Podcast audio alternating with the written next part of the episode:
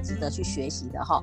好的，那我们再来是要来到我们的知识、见识、胆识，我们大师轻松读的单元哦。那我们都知道呢，机会是留给做好准备的人。那今天呢，要帮我们讲，当你的幸运来敲门的时候，你准备好了吗？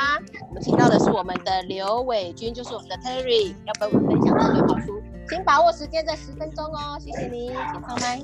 好的，我会控制在十分钟的哈。现在八点三十八，好，各位大家晚安啊、我是泰瑞，我今天要分享的是《Good Luck》，当幸运来敲门这一本书哦。那非常建议我们所有的伙伴呢，如果有时间，真的好好去看一遍，看一遍呢，你会得到很多不一样的启示。而且这一本书是在全世界都是畅销的书，它已经发行了六十几个国家了。好，那我们就开始讲这个这本书。其实这一本书呢，它呃从头到尾就是用。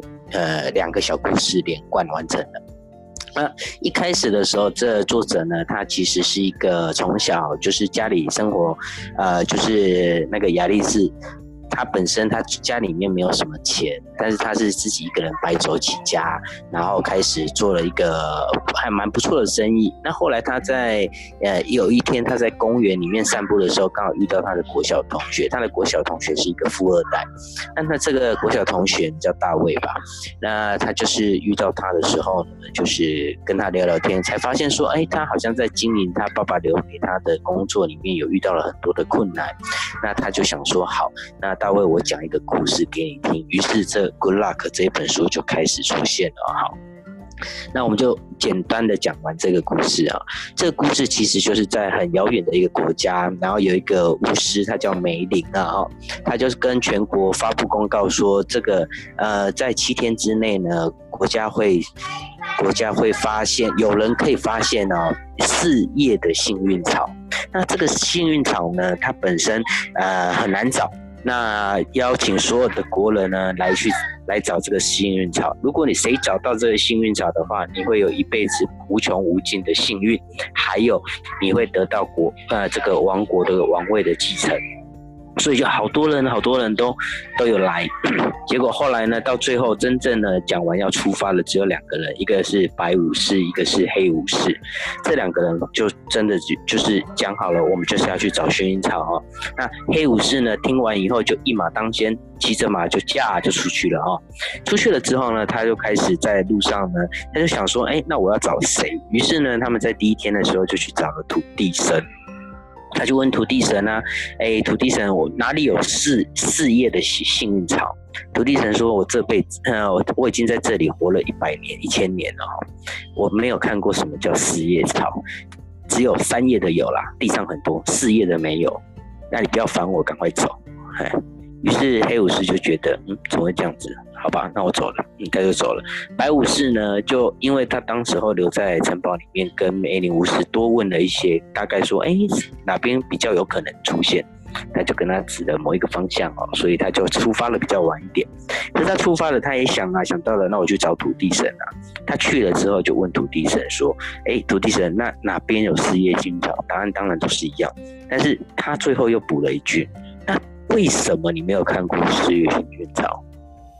土地神就跟他说：“嗯，你这个笨蛋，呃，在我们这个王国里面的土壤的肥沃度都不够啊，几百年来、几千年来又没有人在这边种植农产品，怎么会有幸运草这种东西呢？”哦，他就知道了，原来是土壤的肥沃度不够，于是他就在比较南边的一点点呢，找了一块，诶，看起来比较，呃，比较适合的土地，然后开始呢，就开始用他的宝剑呢，开始挖地，把地整了一遍哦。那第二天呢，黑武士一样去找了湖泊女神，就问她说：“哎，那呃哪边有是幸运草？”一样，答案是没有，你赶快把它赶走哦。那呃，而且你不要吵到我养的这个神奇的睡莲哦，只要他们一醒过来啊，这里就水灾了，所以你赶快走，你赶快给我走。好，然后他就走了。那白武士也想到要找湖泊仙女啊，又去找她了，一样，他一进去就被臭骂了一顿啊，他就跟他说：“那。”为什么你的神奇睡莲，呃，一醒来就会发生水灾啊？他就跟他讲了原因之后，他就想说，那你神奇睡莲的，如果发生水灾，那些水可不可以借给我？他说好啊，如果你有办法，就借给你啊。于是他呢，就用宝剑的壳，开始呢，在地上挖了一条又一条很长很长的渠道，一直挖到他的农地那边去哦。第三天，他们又找了丛林天后斯国雅，一样答案都是一样，黑武士还是一样问的，也是没有答案。那白武士呢，也是去找了他，然后就问了他说，为什么没有四叶幸运草？他跟他说，因为四叶幸运草需要充足的阳光，而且地上不能有任何的小石子，因为只要一压到四叶幸运草，它就长不起来了，它很脆弱的。于是，呃，白白武士呢就开始回到他的农地去，然后把附近的森林上面的叶子啊开始做修剪，而且亲身的去把所有地上的那些小石子、大石子全部都清除掉。好，那 最后一天那，第六天的时候呢，巫婆。就是巫婆来找这两个黑武士，他今天遇到黑武士，就跟黑武士讲说：“哎呀，你这个笨蛋，你被梅林巫师骗了啦！这是呃，在这个王国里面根本就没有四叶幸运草，唯一有四叶幸运草的地方只有一个地方，就是皇宫。我答应你，我告诉你哪里找得到，但是你要帮我完成一件事情，就是把梅林给杀了。把梅林杀了，我就告诉你四叶幸运草在哪里，而且给你成为最幸运的。”哇，那个黑武士一听不吃。马上策马就往皇宫飞奔而去了，一样，他也跑去，巫婆也跑去了找白武士，跟他讲了同样的话。那白武士就跟他说：“嗯，我觉得你说的不是真的，你想骗我，你还是滚吧，不然我就把你杀掉。”于是巫婆就跑了啊。到了第七天，风神来了啊！风神呢，带着金黄色的种子撒在森林下面每一片的土地，把所有幸运草撒在这个森林的每一片草地上面都是。呃，于是终于长出了在白武士的那一块小农地里面长出了幸运草。嗯、到最后。白武士非常的开心，于是就赶快拿着四叶薰衣草跑回去皇宫，要去找呃梅林巫师啊。那这个黑武士早一早一天就到了，而且他一到的时候就气愤愤的跟梅林说：“哼，我就知道你骗我，根本就没有四叶薰衣草。”哎，可是他突然发现，为什么皇宫所有的草地草皮全部都铺了石板？于是呢，梅林巫师就跟他说：“我知道你一定会受到别人的蛊惑而回来找我，可是我如果在这个时间没有把所有的地板换成草皮，我就一定会被你杀掉。所以最好的方法，我就断了你的生机。现在目前全全个王国只有森林的部分会有幸运草的种子，但是在皇宫的部分是没有的，所以你已经白跑一趟了。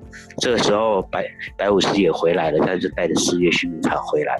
好，呃，我们到下一页哈，那个 PPT 的我们翻到下一页。其实这个故事里面呢，我们讲到了很多的东西啊。其实在这个书里面总结了十条幸运守则，所有的伙伴呢，可以看一幕的你就看一幕啊，我就念一遍哦。其实第一个，运气不会持续太久，因为它本来就不属于你。幸运是由个人所创造，因此能历久而不衰。第二个。众人皆能期盼拥有幸运，但下定决心努力追求的人却寥寥无几。第三，如果你时运不济，或者是因为环境一成不变的缘故，不想要幸福幸运来临门，最有效的方法就是创造新环境。第四，准备适合幸运降临的环境。不要只顾一己的私利，创造环境与他人共享，才能带带来幸运。第五，若将准备工作留到明天，则幸运永远不会到来。创造环境所跨出的第一步就是今天。那我们下一页，好，麻烦 PPT 下一页。啊，谢谢。呃，下是下一页，那个六到十。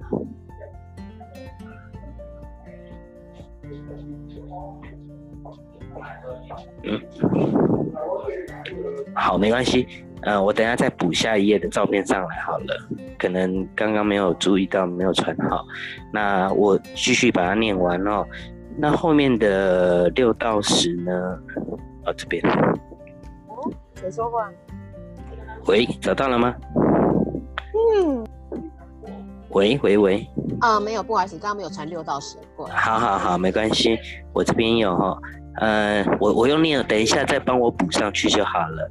第六，有时看时天时地利，但幸运却迟迟不来。唯有从小节着手，看似无关紧要的地方，才是真正的关键因素。